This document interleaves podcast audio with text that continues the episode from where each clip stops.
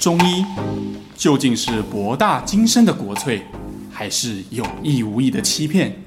这里是肖玉一讲透中医。Hello，大家好，我是肖玉一。Hello，大家好，我是尚。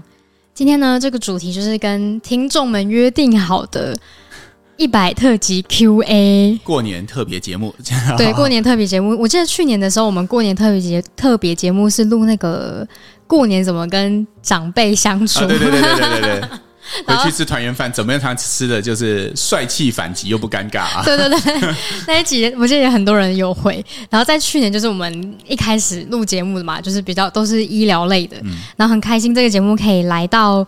呃，第一百集，然后听众也持续的支持我们，所以我们就开了一个百集 Q&A 来让大家问我跟邵医师一些比较特别的问题。OK，首先我们先把规则讲清楚哈，因为我怕那个听众会打架，为什么没有用问我的问题啊？哦，对对，我们选择问题的标准是这样的，它是有一个标准的，就标准就是，A 是关于，因为我们想要做这个特别节目，是想要趁这个过年新年的时候，因为我们每集节目的内容其实都还蛮。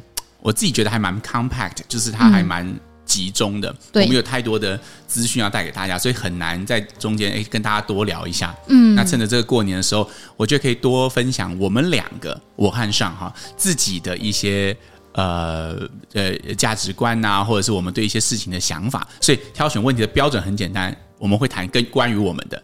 所以，如果你开头就是我有一根七公分的子宫肌瘤，那就是关于你的哈。那这个我们也会回答，但我们就会放在后续的节目里面做一般的 Q&A。但如果你问的是关于我们的，好，那我们就优先回答这些问题。对，没错。所以，呃，听众哦，就是没关系，反正我们后面会陆续还债嘛，我们一定会把债还完，所以 OK 的，讲一年都在还债哈。代表就是债越多，我们就是节目可以绵延的更久。太棒了，太棒了，请了听众。好，那我们就来直接又来进行 Q&A 的环节。然后第一题呢，这个听众很有趣，他就问说：“哎，请问两位，压力山大的时候都怎么处理？肖医师，你会怎么处理压力大的时候？”我比较好奇你的，你先说。我吗？但我觉得其实我压力大的时候，我可能就是会去看剧，哎，就是会看一些让自己情绪可以宣泄的东西。比如说看韩剧呢，很可怜的那种，然后我就哭一哭没事，或是有时候我会听音乐，然后单纯就是听音乐，然后在路边散步，然后我觉得这样子比较可以沉淀下来的感觉，然后就会觉得压力没那么大。因为我觉得我会压力大的原因，通常都是跟人有太过度交流的时候，然后又包含着一些工作啊，然后很复杂，嗯，对，比较没办法很舒心的直接讲说，像工作有时候就不能直接说。差的，然后我觉得不行，这样子嘛，就是要消音好可爱，对对，就是要 就是要说啊，我觉得我建议呀、啊，这样子，然后这样久了就会比较，就是会哦，我懂，这个是属于表里一致的问题，对对对，去听我们那一集，对 对，对表里一致，我可以顺便推之前的心理节目，所以我觉得长期工作比较久的话，就是我会需要一些时间去跟自己相处跟沉淀，所以我觉得我压力山大。太多的话，是因为没有留时间跟自己相处，所以我觉得适时的留时间跟自己相处是重要的。Oh, OK，, okay.、嗯、我刚刚想了一下，我的话，我是觉得我压力山大主要是有两种情况，嗯嗯，一种就是纯粹的事情太多，其实每件事情都是我想要做的，哦、比如说像年前啊，我相信很多听众也是嘛，对不对？就是年前就是有很多事情，公司的事情啊，家里的事情啊，然后家族的事情啊，对对，然后。呃，都是需要你，而且其实对你来讲也都是人生中很重要的部分。但是就是因为事情太多，就像上讲的，没有时间留给自己。嗯，那我自己觉得克服这种情况，就是忙碌所造成的压力，最好的方式其实是行动啦。所以你就是会在压力觉得很大的时候继续做事情，对，因为你只要做事情就不会，你就没有时间在焦虑嘛。也没有时间在压力山大。哦、我们压力山大，好像是停下来说，为什么会这么多事情没有做？我待会还要做什么？但你如果一旦开始做，你会发现，这就跟起床去上班一样嘛。哦，被窝里比较痛苦嘛。你真的起来的时候，其实痛苦的程度就会大幅度降低。所以我觉得行动就是压力山大的解药了哈。嗯、另外一种压力山大的情况，我觉得是抗拒。抗拒哦。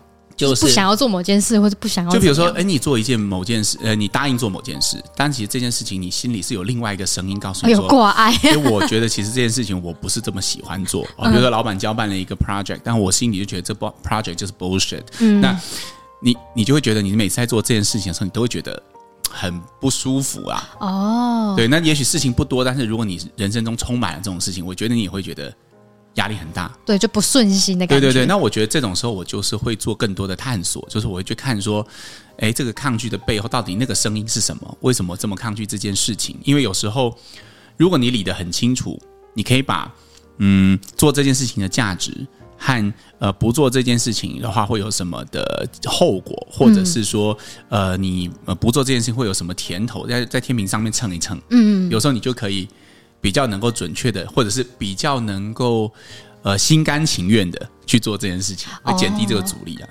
所以，消失压力山大就是继续做跟探索自己。对，我觉得要分要分一下是哪一种情况，因为单纯的忙碌其实就不没有什么好探索的，因为已经没有时间了，就是要赶快做。哦，那跟我就不太类型不太一样。像我就是很比较希望，就是说可以留一个时间沉淀一下，然后再让我再出发。像我自己很常跟自己讲说，哦，要慢。就是我觉得我是一个动能偏强的人，但是我觉得我动能太强的时候，就会反而变成没在想，我都只在做，然后就会略，这是另外一种问题。对，我觉得略过自己，就是哎，我到底做那么多事情，然后我干嘛去了，就会突然慌掉，然后所以我就一直跟我自己讲说，我要慢下来，才不会变得是说太急躁到就是变得压力很大这样。我觉得还有一点啊，就是说可以求救啊。哦，求救吗？很多人压力大的时候，他会忘记要求救啊。嗯、就是有人压力大，就像你啊，他就会说我需要自己的时间，然后他就躲到自己的洞穴里面。嗯，就跟我们同理心说的那一集一样，就会躲到洞穴里面。对，他忘记其实，哎，你看我们都在推以往的特辑，对不对？就是说，其实你会忘记，其实人呃最重要的就是和与人连接。有时候你哎反而反向的走出去，你会觉得好像事情已经很多，就需要自己一个人。但有时候你反而走出去跟朋友啊，或者是呃兄弟姐妹啊、家人啊，分享一些东西，其实你会觉得有有被疗愈到的感觉哦、嗯，同理的力量。好，就是愿意把自己手伸出去，也是一种方式。对，好，那我们来问下一个 Q&A。天哪，今天的 Q&A 都会让我就是有点紧张。他问说：“请问，像当初为何想要协助？算是问我哎，想要协助。”呃，讲透中医的 Podcast 除了 Coco 香跟派老板以外，真心话，我要必须先说 Coco 没有想没有啦，有啦 Coco 有让我满足好就是生活的生计，但是我觉得另外一个点其实是一开始的确。我觉得一开始的的确确有部分是因为有些营运上的考量，然后所以想要说做 podcast。但是我其实觉得有一个点，其实是就是我其实本身是读就是相关科系出来的，然后我也一直很喜欢做一些内容，然后可以给观众吸收到知识。就像我之前大学的时候也写很多什么资讯图表可以。可可不可以让历史课的学生更好学习这种？嗯、然后所以我就觉得，其实内容的转移是很有生命力的这件事情。因为现在大部分的人看那个资讯啊，很容易就是浏览过去，他就忘记自己在看什么，或是他可能 catch 不到重点。然后因为资讯量又很大，所以会更疲乏。然后我觉得有个好处就是说。当有一个专业的人或是非专业的人，他们可以契合在一起，然后去针对，比如说像健康、像医学，就真的离离人很远。而且我真的是来这边做内容之后，我出去外面听医师讲话，我才比如说有时候去看病嘛，才会真的觉得说，他们讲的东西其实他们也很难跟患者讲清楚。嗯嗯，那就是因为这种壁垒，会让患者觉得说，他想搞，有些人想要搞清楚自己到底身体怎么了，但他却。听也听不懂，然后他上网查资料也看不太看看不太懂那些，比如说他说胃酸、胃壁，然后溃疡，所以溃疡是什么意思？其实这件事情是民众想要知道的。嗯嗯、然后我就觉得说，哦，我的我的长才好了，我嗯算长才吧，嗯、就是我的长才是尴尬奇怪。好，我的长才我觉得就是很能够听得懂别人在说什么，跟把东西转译出来。嗯，对，然后让一般的人可以知道说，就是很难的东西在表达什么。所以我就是想要单纯做这件事情，然后刚好那时候有这个机会可以做 podcast，我就觉得声音，把就因为大概三十分钟可以把一件事情搞懂，我觉得这件事情很棒。而到后面就又衍生出来，就是不是有那个粉丝专业嘛，嗯，然后不是有那些贴文图文，这些图文并茂也是我做的啦。但因为我觉得很生动的东西，就是其实我真的很喜欢做图文的这个内容，因为我觉得。有些人很忙，没办法听 podcast 的时候，那个图文其实一目了然，他可以大概知道重点，嗯、像是个 summary。对对对对对，所以我是真的喜欢资讯类，然后转译的这个过程啊，就这是我真的最喜欢。那、嗯、我也觉得是可以最可以跟大家互动跟连接的方式。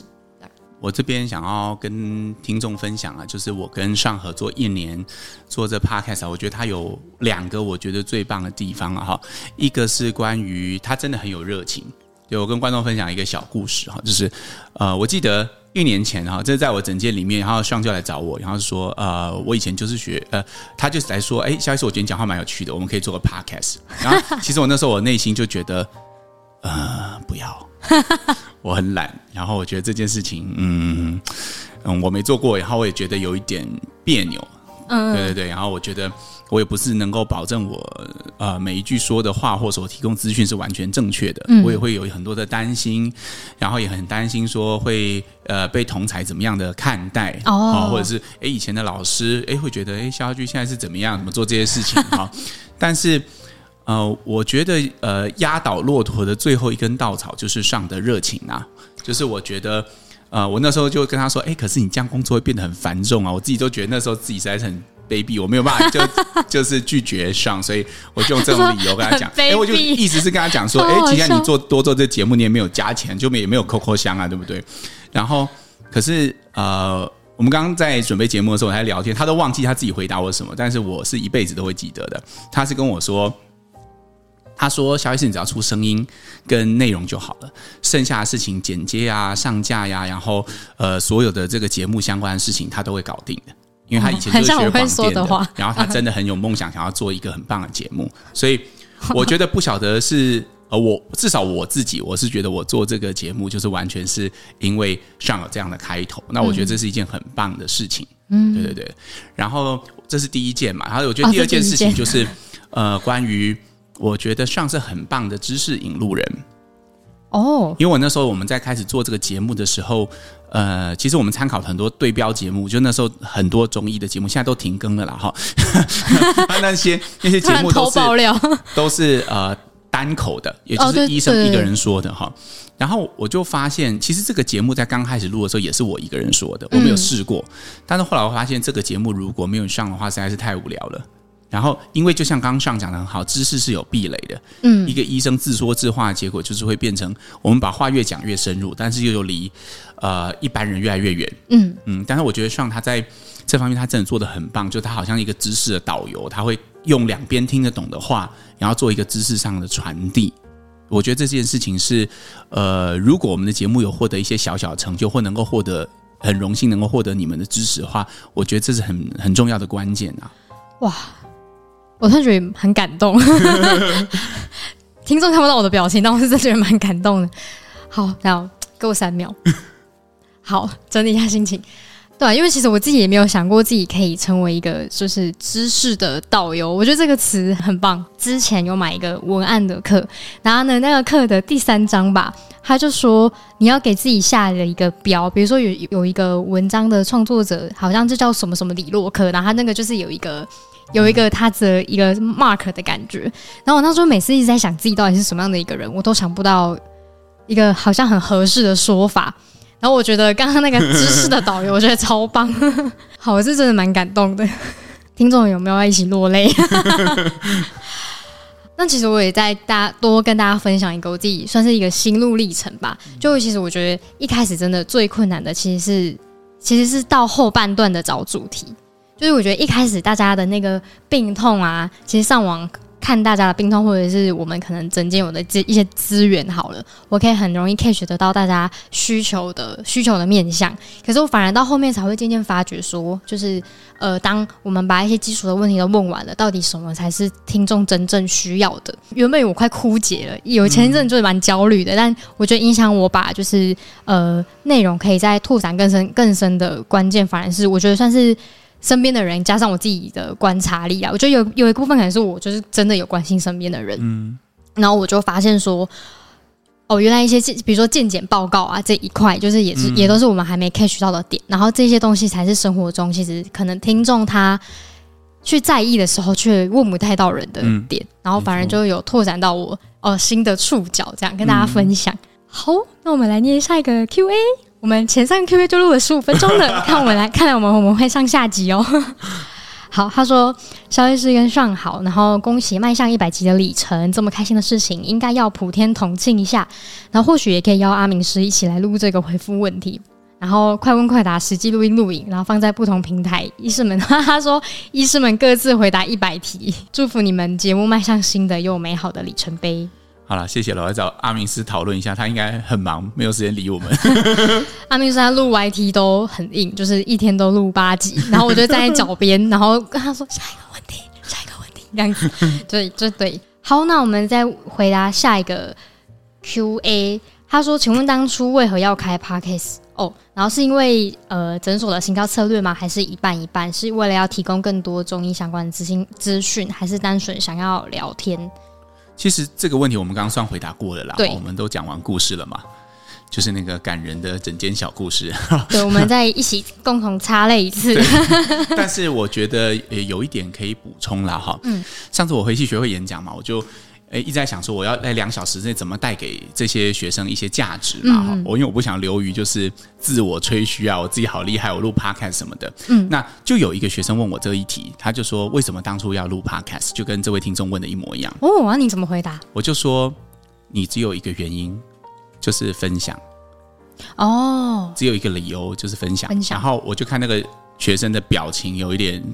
露出一种，嗯，又是一个唱高调的公沙会，就不 不明明就是为了行销，是不是啊？对。但是我我觉得我想要分享的就是，因为我们当初我刚刚有提过嘛，我们有对标几个节目，现在都已经停更了。嗯、对，没错。我觉得我后来思考，为什么这些节目都做不久呢？我觉得有两个原因。因为你看哈，如果一个节目它通常会有两种转归，第一就是行销成功，你诊所在人太多了，你再也不需要这个节目了，哦、所以、嗯、这时候看门诊赚的钱就比录节目来的重要多嘛。比如说以我们现在来说，其实就是这样嘛。嗯，我拿这个时间去看门诊，其实比录节目好多了。嗯，但是我们还是会录节目，为什么？因为你背后是其实是想要分享。那反过来，如果你这个行销失败，你录了五集、十集、二十集，EP 二十之后都乏人问津，你的门诊量也没有增加。那这个时候你也会想要停掉啊，因为这是没有效的行销策略。哦，对。所以如果你我们当初做 Podcast 的目的是不是分享，而是为了行销，不管怎么样，最后都会走向停更。哦，就是 不管你成功也是停更啦，嗯，然后失败也是停更，都一样。就最一开始的那个初心，如果单单纯纯只是为了 marketing 的话，其实到最后到达目标的时候就会停下来。对啊，因为。嗯到最后，它就不见得是最有效，或者是投资报酬率最好的行销方法。嗯，那唯有当然，我们不否认它也是一个行销工具。我们有很多患者就是因为听了 Podcast 或看了 YouTube 而来。对，但是这并不会呃左右我和黄医师做这件事情的初衷啦。嗯、就是说，我们是真的想要带给大家一些跟中医内涵有相关的节目，然后用大家最能理解的方式，然后透过啊、呃、上从。嗯，那个受众的视角去重新诠释这些内容，我觉得这是一直都是我们想做的。没错，而且其实，而且我觉得有个点是，我觉得黄医师跟肖医师在对中医的见解，其实有别于一边一般的医师。虽然我不太确定一般的医师是怎么样的看法，但因为毕竟要做节目之前，我要做很多功课嘛，所以我也看了很多可以看得到的。算是其他的节目好了，然后我觉得黄医师跟邵医师的论点，因为真的很不一样，但是那个不一样的点，其实在临床看是有效的。我觉得光这一个点就很值得跟很多听众分享，说他们对于中医的看法是什么。诶，重点是我们讲的，你没听得懂嘛？那是好吸收很重要啊。对，我听懂了这一段话讲讲这么长，意思就是我跟黄医师都很怪。我收到了，啊、没有没有，是是真的，就是我觉得那个论点的不不同，可是其实用别的角度看待自己的身体，其实我觉得还蛮重要的。嗯嗯，好，那我们再来回答下一个问题。但我想跟听众爆料，因为前面答案那个中间那个我会剪掉，就是刚刚。萧医师回答这一题，NG 了四次，他还是想不起来他要讲什么。好，下一题 Q&A。呃，他说，如果再来一再人生再重来一次，要选择科系，两位会想要选什么？萧医师，你会想要选什么？一样，你先说。为什么我不要？换你先说。我觉得，我真没想过这问题，因为，对啊，你一开始不是就想要读声乐，你会就直接干脆去走音乐吗？可是我会觉得，反而我现在回头看，我会觉得其实读什么科系没有那么重要，哎，嗯，因为我当初会觉得，我我我不晓得听众们怎么样啦，我不晓得你们怎么样，但我就会觉得，我当初会觉得科系好像就是一个人生的一个定锚吧。好像你一旦，比如你念了医学系，你念了中医系，你就要当医生啊，中医师；你念了牙医系，你就要当牙医；然后你念了药学系，就要当药师；然后你念了呃国文系，就要当国文老师。我那时候是这样觉得，嗯。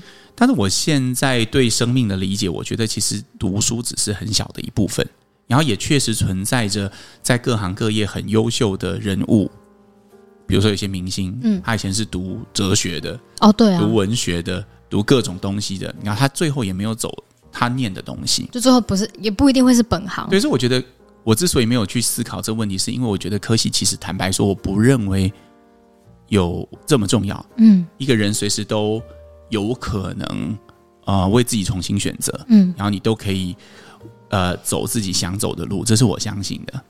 我觉得我可以算是给一个实际案例吗？我高中的时候其实读就是。呃，服装科系的，就台中家商了，也这样跟大家讲没关系。对，然后所以我原本已经考上实践了，但我因为就是我小时候就很喜欢，比如说当主播就有那种幻想嘛。嗯、然后最后一步的时候要要去报考实践，就是要去报到实践的时候，我就认真觉得说，哦，看，其实我每次测衣服的时候，我真的有痛苦两个字，就是我没有那么办法能够静下心来去看待每一个衣服的细节，因为做衣服是非常需要就是吃毅力的这样子，嗯、所以我后来就。就转而去读台艺大，然后可是台大这样毕业之后，我也就是觉得说，我反而觉得那时候高中给我带来的那些训练，让我在看待事情的时候，其实特别能够注重细节，然后看待事情角度也不太一样。就是因为高中时候训练的时候，就一直在讲说啊，你为什么要做这件衣服？就是设计嘛，设计就会训练思考。然后我也觉得说，那都会是很好的养分。所以不管你当初选择了什么，然后到最后那些过程都会是你的养分，那样就很好了。嗯嗯。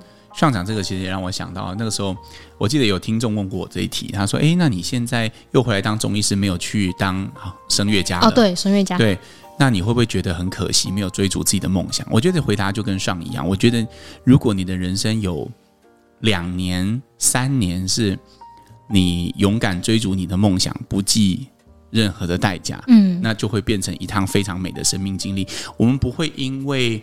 我们去欧洲旅游了二十天，然后最终要回来，然后就说：“哦，这欧洲旅游一点意义都没有，反正你最后还不是要回来。”有人会这样想吗？那为什么你会这样看待自己的人生呢？人生跟旅游不是一样的吗？它一样有起始点，有终点。嗯，重点是这一段过程当中，你充满了什么样的体验？当你有一天。合上眼睛前，那人生跑马灯有欧洲的街道，有布拉格的美景，有布拉格的圣诞节，你就会觉得你不虚此生啊！哦哦、对啊，对，怎么会是没有？就像每次失恋的时候，也都拿出这一段来磕痒嘛，对不对？对。哎，你说最后没有在一起啊，就白白，很多女生会这样嘛，转不出来，白白浪费了七八年的青春在同一个最后没有结果的爱情上，不是啊？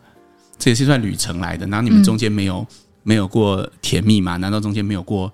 呃，欢笑吗，没有过泪水，嗯、那些东西都会在你的人生里面留下一个很深刻，然后很棒的印记。没有什么东西是白走的，嗯、没错，所以都会是很棒的养分，嗯、就要把自己当做树根呐、啊。对，没有，应该说没有最有效率的人生，只有最丰富、跟最饱满、跟丰沛的人生。嗯，好的，那我们来到下一则留言，这也很特别。他说。如果人生有 time machine，然后你们想要回去哪个时间？这一题我觉得跟刚刚那题其实就有点类似的。对啊，我我觉得，嗯，我我我如果过前啊、呃、前一年我看到这个问题，我就会觉得我想要回到呃那个时候，我为了要去念音乐系的时候，跟我父母吵架的那个时间点，我觉得我可以处理的更好。嗯、哦，对，但是现在我不会这么看了，因为我觉得也许就是因为。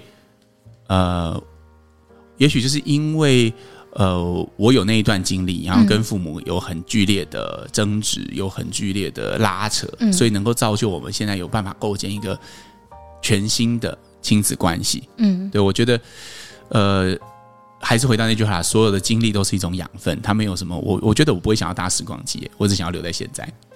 我自己的话是觉得，我还是就在当下就好了。嗯 没错，我不管就是家里发生的事情，还是过去发生的事情，我觉得就都让它过去会比较好。有没有想要再回到前哪一个前男友？不，哦，不想。没有啦，我真的觉得就是我觉得如果有一个想法是觉得说啊，如果我回到当初是就怎么样比较好的这个这个想法或状态，其实某一个程度上来说，就是在对于自己的某段经历后悔，或是觉得不足。嗯、其实我觉得那样想法是匮乏也，也也是有后悔的。但其实这样子想的时候，某种程度上是在责怪自己。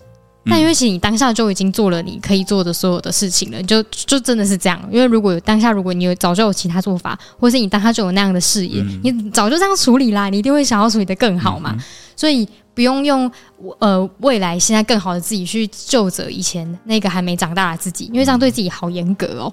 对对。我的想法是这样啦，就像我现在想要跟听众爆个料，虽然我觉得讲好像好了，算了就讲吧。啊，你要说什么？就是说半年前，哎、欸，我每次啊，我会有一个习惯的，每年到了年终岁末，就差不多这个时候哈，我就会往回头看我前一年呃的病例啊，病例吗？对，然后我就会心里会产生一点点的愧疚感，因为。有时候我会觉得，哎，如果那个患者他现在才来给我看，我都不我就不会搞了半年才让他毕业，也许就、oh. 呃一个月甚至两周他就可以毕业了。嗯，对，因为后来我跟一个嗯我很好的朋友分享了这件事情，我我记得他跟我说一段话，我觉得很受用啦，我也分享给大家，就是说他说这代表啊、呃、你一直都在进步。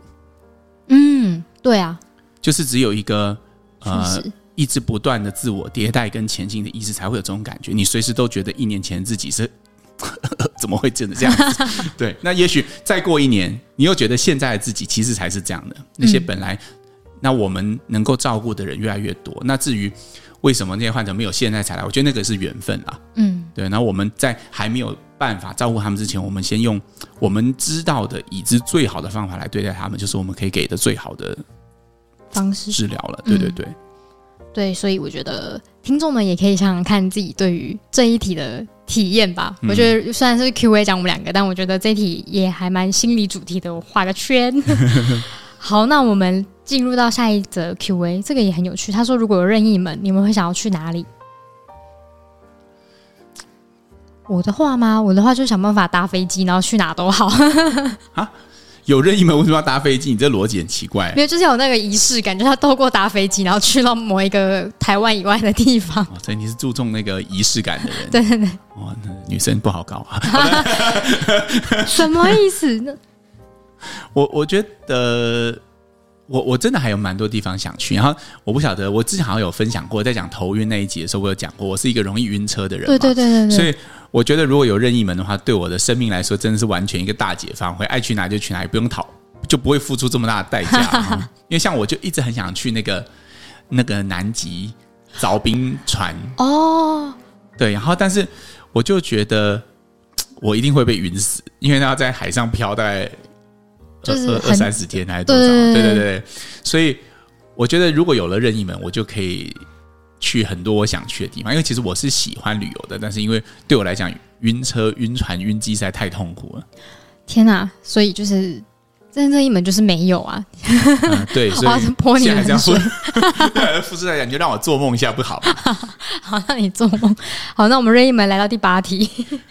他说：“请问人生卡住的时候，年纪又大了，不是二十世代的年轻人了，这如何解？”哦，他说这是有一本书叫做《二十世代》，然后你的人生是不是卡住了一个天下的书？然后他想要问问看看我们俩这个问题，这样子。我我是二十世代的年轻人，二十世代一直是现在是二十几岁的意思，应应该是。哦哦哦，不是一九二零啊，不是一九二零的话，现在很老 Coco 哎。像你怎么看年纪这件事情吗？可是我觉得年纪这件事情本质上可能跟心态比较有关。就是心理状态啦，比比较讲心态，就心理状态。就是像我，我之前就有遇过一些，就是算老爷爷老奶奶好了。但是我觉得，算我觉得举例比较离我远一点的，会很明明显。像有一些人，他只要一直都觉得我的心理状态是年轻的，我其实做什么都可以的人。我很常在爬山的遇时候遇到这样子的老爷爷老奶奶，然后他们也会跟我聊天，因为我会跟我妈去爬山。然后我觉得他们的心理状态，就是因为他们有一个就是我可以的一个状态，所以他会。让他自己就，因为他可能年纪很大，但他还是会去做很多他喜欢做的事情，对。但是有一些人的心理状态，他可能就是会觉得，哦，我因为现在这样，所以我不行的比较多的这种想法的人，他反而就是会更容易让自己困在他就是的小圈圈吗，有种有一种这种感觉，就是他有在笼子里的感觉，嗯、然后会比较没办法去做某些事情，然后会觉得说哦，因为自己年纪大了，所以叭叭叭叭。我觉得我自己的看法是，可能觉得跟心态比较有关啦。但因为我自己本人处在二十几岁的年纪里。嗯我到目前为止还是会觉得说，我想要做什么事情，其实基本上都还是可以去做的，嗯、这是我自己的心理状态。对，我觉得我想要 echo 上给这位听众，因为我相信你应该也是二十几岁了哈，就是说呃的一些一些鼓励吧。就是我觉得上刚其实讲的很好，有一点哈，就是你说你觉得你卡住了，嗯，那我认为你会把 focus 在卡住，哦卡住，但是我会 focus 在你觉得，有 懂。因为呃，其实，嗯、呃，因为其实你说什么才叫卡住？薪水一直上不去叫卡住吗？还是说感情一直没有办法构建一个稳定的亲密关系叫卡住？还是一直没有办法买房买车五子登科叫卡住？到底怎么样才叫卡住？嗯，就其实卡住是没有个定义的嘛。最重要是你觉得你卡住了，因为，嗯、呃，其实每一个人在不同的人生状态，他都会有一些事实，比如说。哦，你现在一个月领多少钱是事实，你去哪里上班是事实，哦嗯、你是租房子还是买房子这是事实，你有没有开车上班这是事实，你搭捷运啊或搭公车这也是事实。但是构建在这事实上，可以有很多种故事。比如说，你每天都搭公车、捷运上班，有些人会觉得，啊、哦，不能骂脏话。有些人都觉得，哎，我为什么都这把年纪了，为什么我都没有办法像谁谁一样有车子？我就是人生很失败，我就卤蛇，我就是会这样想，我最废了，好好，我就是。呃，就是躺平等等的，嗯、但是有些人会觉得，哎，我觉得搭捷运跟公车可以有很多社交的机会，可以认识很多不同的人，然后我很喜欢观察人。哦，就你都在做同样一件事实，你都在做同样一个行为，但是你如何去解释这个行为？嗯，所以我才会跟这位听众的建议是：你觉得你卡住，你觉得是一个重点。我觉得其实少看这些，呃，跟你说呃二十世代会卡在哪里的书，因为你没有必要建构这些，呃。路障在自己的思想里面，嗯，我觉得那个没有太大意义。分给你分享一个意呃故事，我很喜欢这个故事。有一个工人他在路边砌砖，嗯，然后他就是哎，大家有看过砌砖吗？就是把一个砖放着，然后上面有抹一层那个泥水泥，水泥，然后再往上面再堆一块砖。OK，那就有人好奇啦，就问第一个工人说：“哎，那你在做什么？”第一个工人就回答：“哦，我就在砌砖啊。”嗯，好，那他沿途走过去，因为很多工人在砌砖嘛，他又问第二个工人说：“那你在做什么？”他说。哦，我在弄一面墙。哦，好，然后他又走到第三个工人面前，第三个工人的回答是：呃，我在盖一座教堂。哦，同一个事实，他们都在做一模一样的动作，领着一模一样的工资，但是他们心里的画面跟你觉得你自己在做什么是不同的。对，我跟大家讲，巴菲特在年轻的时候，他的第一份工作是送报纸，因为他要他要一份投资的本金，他用送报纸来获得他的本金。你如果觉得你自己现在在做的工作微不足道，那要看你，你以后想要成为什么。然后刚上涨年纪更棒，大家吃过肯德基吗？肯德基爷爷几岁创业的？诶，大家看肯德基爷爷的像，对不对？哦，对、啊，他大胡子，他其实是一个中校，他是一个退伍军人。然后那时候正好在美国非常就是战乱年，他就去年轻就去当兵，然后他完全没有技能，他根本不知道他要做什么，所以退休这就被被国家遗弃了嘛，就老了嘛，也不能再当兵。他六十五岁的时候创建了肯德基。哦，是这样子，我不知道这个故事。嗯、所以，如果你觉得你的年你会因为年纪而没有办法做什么，或是因为你年轻而没有什么资源，我觉得你可以好好想一想这这几个故事给你的启发是什么。嗯，你在盖一座教堂，还是你只在砌砖？嗯，好，值得大家过年的时候好好想一想。自己刚好是过年的时候上嘛。好，那我们来到下一题的问题。他说：“请问你们在目前的人生中最满意什么？”那他说：“请拜托不要回答什么。”求生意志的答案，像爱另外一半啊，然后对工作真棒之类的话，请闭一眼，摸着良心说真心的话。这个听众真的很好，怎么样？我先 最满意的、哦，我真的觉得我最近感受到最满意的一件事情，这个我直接讲，就是呢，我最近呢，新男友没有，不是在不，我觉得我自己，我对于自己身上的事情啊，嗯、就是我最近呢，真的花了一笔钱买了一一双我很喜欢的。雨鞋的牌子，就那种 P A L L 开头的那一那一个，反正就他们家鞋子有点贵。对，然后呢，我就想了很久买了那双鞋，然后我大家就很开心。然后我就觉得为什么我只是买了一双鞋，虽然我想了很久，还是很开心呢。我懂一个原因，我大学的时候其实是半工半读，然后我才意识到一件事情，就是我差不多从大学开始，我头从头到脚所有的衣着基本上是自己买回来的。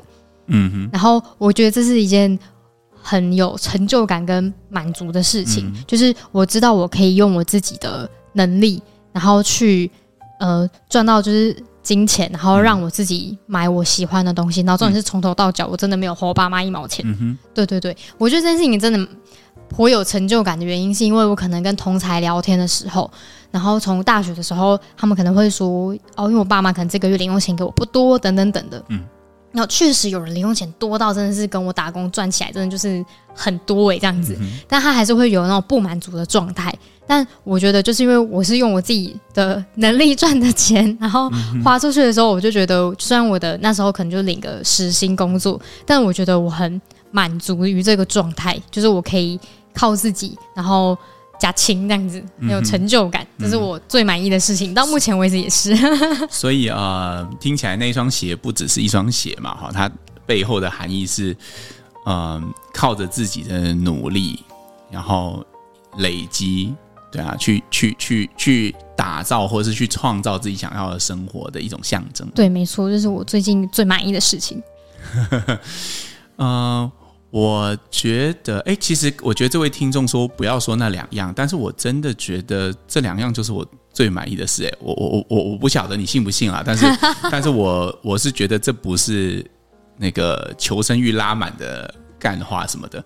那我要听细节没有啦？因为我我前一阵子因为有一个场合嘛，嗯、就是我有一个机会，呃呃，跟我太太说，嗯，就是嗯。我觉得呃，就是说遇上他，真的是我人生最幸运的事啊！嗯，我到现在都这么觉得。我跟大家分享一个小故事哈，就是在、啊、呃，大家都知道我那时候去念东海音乐系嘛，嗯，然后那个时候是呃，总之不晓得什么原因，呃，有一些原因啦，反正就是一些私人的原因，我突然之间失去了就是注册的钱。哦，你失去金元？对对对对对，然后。那个时候，我的太太是我的女朋友，然后在我的认知里面，女朋友大家请客吃饭啊，轮流好来好去啊，或者是一起出去玩，我觉得这个是 OK 的。但是，呃，学费就是六七万的事情，然后我觉得这就是我我自己选择要做的嘛。嗯，而且她男朋友本来是个医生嘛，现在要去当个音乐家，你要他支持这种事情很困难。但是我太太那时候拿出了他所有支呃所有的积蓄支持我做这件事情。哇，对，从那个时候我就觉得。这个女生，这个女孩，就是我，我一辈子就只会选择这个人。嗯，对，我，所以我真的认为，就是这是我呃一辈子最大的幸运，就是遇上我的另外一半。所以我从来不觉得这是一种，小 S 红了眼眶。呃，我从来不觉得这是一种呃干话，嗯、它对我来讲是一种人生现实。然后我觉得我也很满意我现在做的每一件事情，比如包含，嗯、我不否认工作会累啦，就是会、嗯、会疲倦，然后会觉得。呃，每天做一样的事情会觉得很重复，但是，呃，给我再重新选择。我曾经问过我自己一个问题哈，我觉得也鼓励你问自己这个问题，就是如果这个世界只剩下两个礼拜，然后你会不会来上班？我觉得如果没有人知道这件事，只有我知道，所以大家还是会来看诊的话，我就会。我好，我我刚刚也想想会啊，我也我也会，因为我真的喜欢我在做的每件事情，嗯、因为，呃，我这我人生曾经有一段时间。就是其实我就算不出门工作，我也可以过得很好。嗯嗯，对。然后，可是我那时候就非常清楚这件事情，就是我若不出门工作，是我自己都没有办法接受我自己，我就觉得我自己像个大乐色。哦，我呃来了这个世界上走这一辈子，走这一遭，好像没有留下一些什么印记。嗯，这个世界上不需要多一个呃。呃，类似像包租公或者是包租婆一样，领着被动收入然后等死的人，嗯，他们需要的是一个有贡献，因为我会，因为这个，因为有我中医，或者是这世界会变成不一样的事情，嗯，所以，呃，我我是认真觉得你刚刚你讲的那两样，千万不要说的，就是我最想说的，对，包括录这个 podcast，我刚刚也分享过了，我觉得。嗯，当然，我每次出门前，我还是觉得很抗拒啦，啊、真的、哦、要起床，很抗拒，太太早起床。对，但是我每次开始录，然后开始在空中跟你们交流，然后开始跟上在开始聊，尤其是今天这个特辑，可以有、嗯、我们有一个机会，可以跟聊很多心里的想法的时候，我真的觉得很感谢现在发生的一切，然后我也相信这是最好的安排。嗯，我自己想要总一个结啦，就是我觉得满足于自己所拥有的，就是最大的满足。虽然听起来很像干话，但是我是真心的这么觉得。对对对，像。想啊，想跟大家分享一个我自己算家家里的私事啦。嗯、反正就总而言之呢，我们我家里比较算是有些最近比较一些复杂状态，嗯、但是我觉得有个点是说，呃，我的爸妈很喜欢透过我去沟通一些他们自己的情感的问题。嗯、但当我发发现意识到说我放下我自己想要什么都扛的时候，让他们两个自己去沟通自己的情感问题或者是以前的问题的时候，反而有一个。他们就开始有一有一个下的循下一个循环，然后我也感觉得到我爸愿意为这件事情去负责任的时候，我觉得我现在是满足这个状态的。对，虽然听起来好像就是结论上都并不是最完满的结果好了，嗯、但是至少我昨天就跟我姐姐聊天的时候，我就真心有觉得说，不管发生什么样的结果，但是至少现在的状态是我所满意的，就是我不用过度去扛一些呃可能他们之间要去处理的问题。嗯、对。然后我虽然虽然听完这段想要总结原因，是因为我刚刚听到感情那段，我觉得还蛮有感触的。就是我觉得两个人走了很长的旅途，一定有很多互相扶持的过程。那能不能让那些东西变成很好的积累，然后再变成是说是呃好的正向加分，然后满足于自己现在所拥有的？我觉得这件事情是非常的重要的。嗯，嗯，下一个 Q&A。他说：“有考虑办北中南的巡回讲透中医活动吗？应该会很有趣吧。室内讲透变成出外走的讲透，然后然后什么讲透中医日记这样子。啊，想问有会不会有演讲的活动？”呃，我们目前的话就是想说，我们会开线上的直播嘛，对，所以就没有北中南的问题嘛。当然，如果线上直播真的大受欢迎，我们可以转成线下流量变现嘛，是不是？没有了，开玩笑的。就是说，我觉得我们也不排斥任何的可能性。但是目前线下活动大部分都是一些学校啊，像我们上次去过小学嘛，对，小学，然后也去回去我的母校嘛，就是一些邀约为主。对，嗯、但当然如果直播大家。很喜欢我们这样的进行方式，有想要线下跟我们互动，我觉得这也是一个可以考虑的方向。好的，我们先直播 global 的方式，没有 global 对 global 全球 对。后半段的部分呢，我们会在下周五完整播出，那请听众们要再帮我们下周五的时候准时收听哦。那今天节目到这边，大家再见。